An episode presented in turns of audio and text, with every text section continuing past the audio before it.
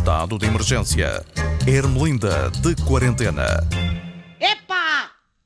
Natal! é. Vou já despachar os votos todos, porque é mesmo assim, logo a abrir. Que eu não sou como aquele ministro das polícias que demora nove meses para reagir aos acontecimentos. Feliz Natal! é. Ai, nove meses, ai, acham que não é muito? Epá, é o tempo que demora a gerar um bebê todo pimpão. Para 18 anos depois ir ajudar os pais e os avós a resgatarem mais um banco. É uma eternidade, pá! Como o tempo que andamos já a aturar o coronavírus. É muito! Por isso é que temos de fazer o que nos mandam neste Natal, é, para não sermos como aqueles que acham que a Covid é raçada de alergia aos nenúfares, pá. São os indireitas para a verdade, ou lá como é que eles chamam. Ou os que acham que não faz mal furar o confinamento e fugir de uma orgia pelo Algeroz, pá. Aquele eurodeputado húngaro, ou lá tacho que ele tinha. É o tipo de gente também que pensa que a doutora Graça Freitas esteve 15 dias de quarentena porque não encontrava uma pregadeira a conduzir com os brincos, pá. Foi mesmo Covid, pá.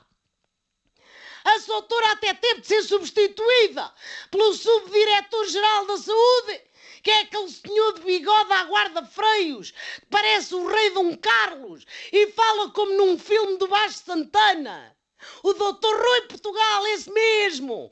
Foi ele que propôs fazer a consoada ao pequeno almoço, pá. Ai, acham estranho, eu digo-vos o que é estranho, pá. É vocês acharem mal uma bacalhau usada de manhã, mas não se importarem de mamado em esbagaços só com uma bica no estômago. O homem está certo, pá. Não dizem que o pequeno almoço é a refeição mais importante do dia? Então pronto, deviam passá-la com a família. Assim não se punham a engonhar nos snacks bares, a importunar os empregados de balcão com conversas de bola e de tricas do Big Brother. Estavam com a família meia hora e depois iam para o trabalho, pá. Ou iam organizar as faturas do IRS e mudar as lâmpadas fundidas e essas coisas que estão sempre a evitar fazerem. E pensem lá, pá, se fizerem a consoada pequeno almoço, pronto, não passam o dia de Natal enfiados na cama a curtir a ressaca de fritos e de moscatel martelado, pá.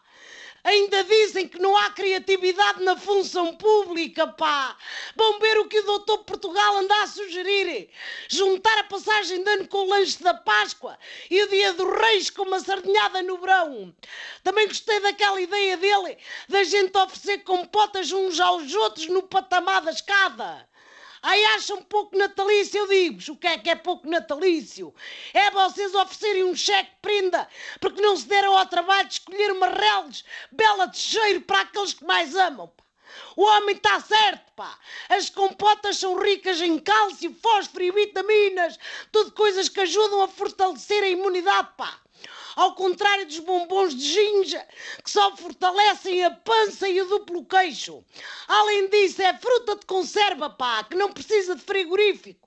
Que a gente precisa agora de frigoríficos para guardar as vacinas.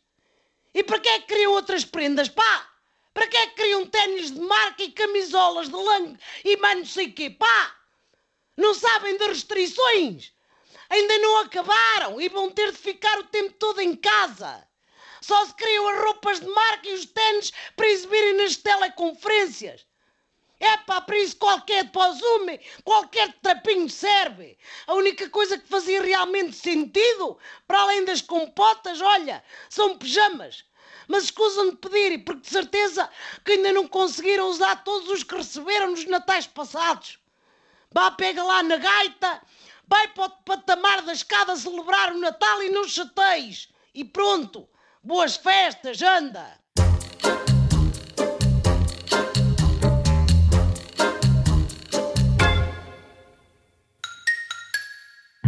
Estado de emergência. Ermelinda de quarentena.